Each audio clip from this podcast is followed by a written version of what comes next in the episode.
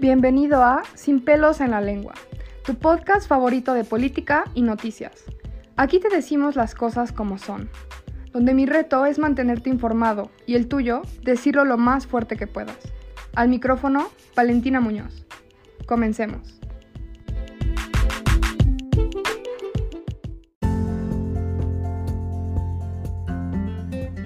Hola, qué gusto tenerte de nuevo en tu podcast favorito.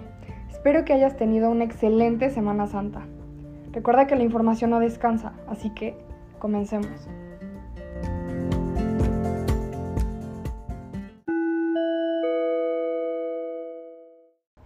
Me gustaría hablar un poco sobre la situación en la que estamos como país. México es el cuarto país en nivel de defunciones confirmadas a nivel global, con la cifra más alta de letalidad en el mundo, con más trabajadores del sector salud fallecidos que cualquier otra parte, con 10 millones de nuevos pobres y un millón de empresas cerradas gracias a la pandemia.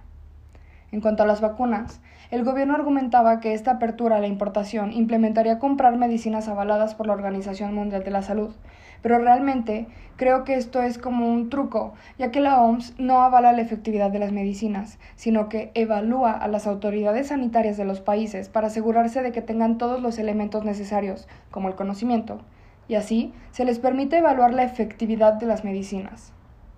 Por lo que se puede observar, México decidió rebajar el estándar de calidad de las medicinas que le dan a su pueblo ante esta emergencia de desabasto que fue orillada por el mismo gobierno federal en su desastroso arranque. A lo que yo recuerdo, nos habían prometido salud de país nórdico.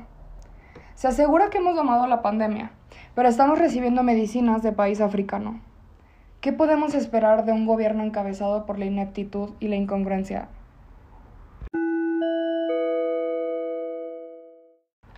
Entre tantas dudas sobre las vacunas, incertidumbre y miedo, el doctor Alejandro Macías, infectólogo de la UNAM, quien fue el encargado de conducir la comunicación oficial durante la crisis de influenza en México, respondió a varios cuestionamientos sobre la efectividad de la vacuna contra el COVID-19, donde él comentaba que las autoridades mundiales tuvieron que sacar su herramienta emergente ante esta situación contra el reloj, cosa que favorece a México, pues somos uno de los primeros lugares a nivel mundial de letalidad, donde él también afirmaba durante esta entrevista que la vacuna no te genera inmunidad, sino que previene la muerte causada por este virus.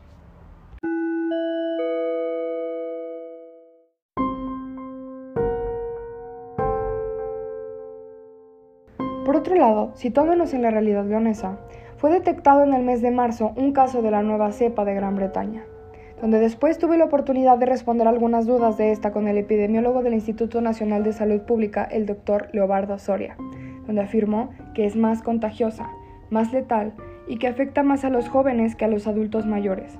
Por último, que la vacuna de Pfizer abarca en su totalidad esta variante.